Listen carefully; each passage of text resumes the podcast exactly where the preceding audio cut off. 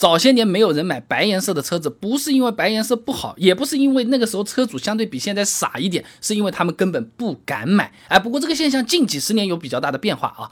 爱仕德涂料公司有个数据，白色已经连续八年当选全球最受欢迎的乘用车颜色了。但是在上个世纪中期，白色销量排不上号的，这是因为早期的白色车漆很容易发黄。最早的彩色油漆啊，它是硝基漆，特别容易发黄。吉林大学硕士论文《汽车浅色金属漆修补涂装色差研究》上面讲啊，在一九二零年的时候啊，它出现了个硝化纤维漆，也就是硝基漆。哎，因为其色彩艳丽、干燥时间短，哎，普遍使用。它的原料啊是硝化棉，呃，是用纤维素和硝酸制备出来的。土话讲就是用棉花做出来的。所以说啊，它紫外线一影响啊，是很容易发黄褪色的。哎，你就这种老房子这种铁窗户、木门上面这。这些油漆啊，哎，时间长了是不是脆脆的，像薯片一样一片片能抠下来的，就是那个东西了。那一九四零年的时候呢，车漆涂料又升级成了覆盖性更好的纯酸合成树脂，哎，但是这个纯酸合成树脂性能还是不够好，存在着这个硬度低、耐水性差、户外耐候性不佳这些问题。你看，听听名字就知道了，哎，你你这个没办法在车上普遍的使用，而且也没怎么解决变黄的问题。那你有没有注意到，我刚才说的都是什么什么油漆，什么什么油漆，我根本就没讲白颜色。既然每种颜色它都是会变黄的，为什么白颜色它特别明显？啊，从孟塞尔色彩模型上来看，比黄色亮的颜色只有白色，其他你比如说什么红色啊、绿色啊、蓝色啊、紫色，它都比黄色暗，所以发黄的这个现象在比它亮的白色上是最明显的。哎，你小时候玩那个水彩笔，黄颜色是可以画在白纸上的，对不对？但如果在什么绿色、蓝色的卡片上面啊，你画上去啊，就不太看得出来了。你现在都可以试试，就是这么个道理啊。那么虽然早期白色车容易发黄，但其实缠白色车子身子的人早就有了，就是喜欢，哎，我不管，我就要买啊。那么从颜色的特性分析来说，白色它是看起来更显大、更显眼、更安全、更不容易吸热，哎，优点还是很多的，非常适合用在车子上面的。我们一个个来讲，它为什么有那么好？不然的话，哪怕你变黄，我们不去琢磨它了，关我们什么事，对不对？白色车显大，主要是白色明度高，看起来大。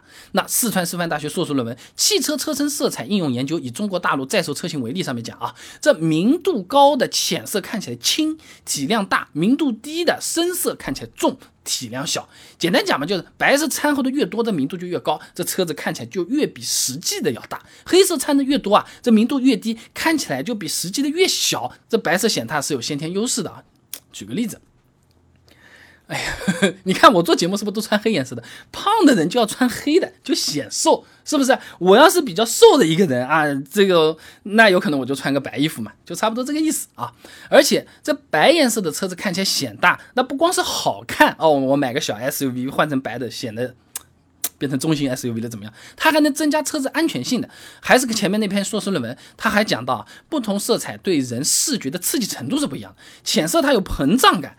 它容易引起驾驶员的注意啊！清华大学汽车碰撞实验室和中国大陆汽车俱乐部呢联合做了个模拟实验，在光线不好的情况下，黑色最难被人识别，白色和银色最容易被识别。那数据上看啊，黑色车子的事故率啊是白颜色的三倍。简单讲，白色的车子，你晚上天是黑的，车是白的，一看就看到；你晚上天是黑的，车也是黑的，车在哪里啊？除非它亮车灯，就这么个道理啊。那再来讲讲还有好处呢。白颜色的车子在夏天它不容易吸热啊，这原理很简单，高中物理都讲过的，白色能反射所有颜色的光，所以看起来是白的嘛，都反射掉了，它当然就不吸热了。黑色嘛，所有颜色全部都吸掉了，所以你看起来是黑的。好了，你光都吸上去了，那热量也都上去了。就这个，你夏天怕热，穿白衣服就更凉快，道理一样一样。你湿掉的衣服，黑颜色的挂在那边，干起来就比白的要更快，也是这个道理。江淮汽车做了个测试啊，同样是在夏天室外暴晒的情况下，露天停着，黑色车子的发动机舱盖的温度呢，会比白车子高多少？十七点五度啊！车内方向盘哎也会高上八点三度。哎，你别以为油漆涂在外面，里面都有影响，因为它热会传的嘛。那这不就是嘛？增加空调的负荷嘞。吉林大学硕士论文《汽车空调内外循环模式负荷确定及其应用分析》上面做了个测试啊，白颜色的车子比黑颜色的车子空调负荷低百分之四到百分之五，这可都是钱啊，对不对？那甚至有的朋友啊，是因为白颜色的车子不容易吸热才去买的。这个是我查了资料之后才知道的，以前我一直以为是好看才会有人买啊。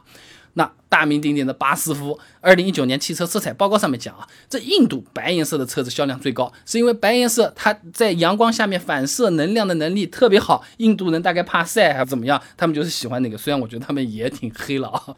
那么说了这么多优点啊，早期质量问题啊，白颜色的车漆一直是没有用武之地的。你敢造，人家还不一定敢买。一直到了上个世纪七十年代后期，汽车涂装工艺有了很大的进步，才让白色车漆得到了一个明显的提升。还是开头那篇吉林大学硕士论文，他还讲了，七十年代是汽车涂料的一个重大发展年代，耐候性更好的。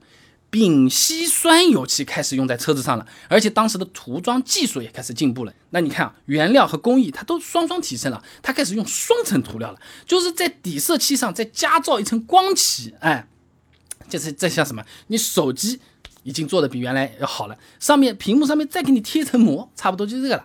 所以在八十年代早期的时候，各个国家的白色车销量都开始有一定的程度上升的。谁最赶时髦？日本。它从百分之十直接上升到百分之七十五，相当夸张啊！日本都是白颜色的车子了。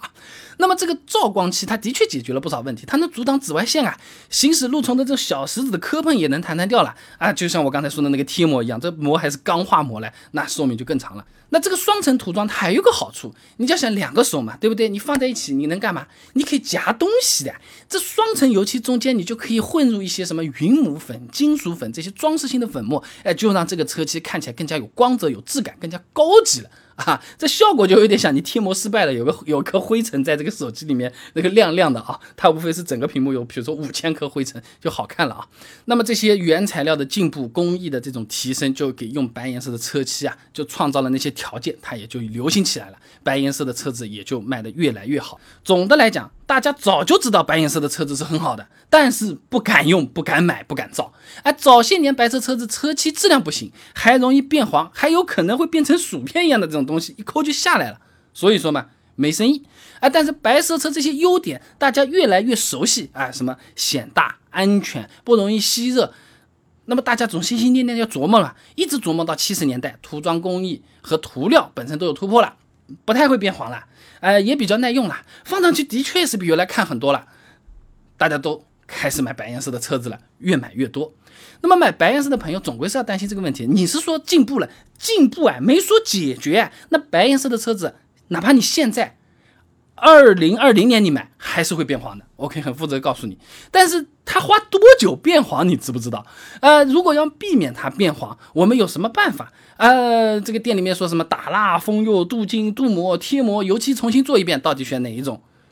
关注微信公众号“备胎说车”，回复关键词“车漆”。就可以了。那我这个公众号每天给你一段汽车使用小干货，文字、音频、视频都有的，和油漆相关的好多内容，我都推荐你看一看。比如说我补过的油漆，哪怕 4S 店补，为什么怎么样都比不过原厂的油漆？油漆一共有多少层？关我自己什么事情？我要保养的话，我就不保养，它能用多久？它除了会变黄，还会变什么？关注微信公众号“备胎说车”，回复关键词“车漆”就可以了。备胎说车，等你来玩哦。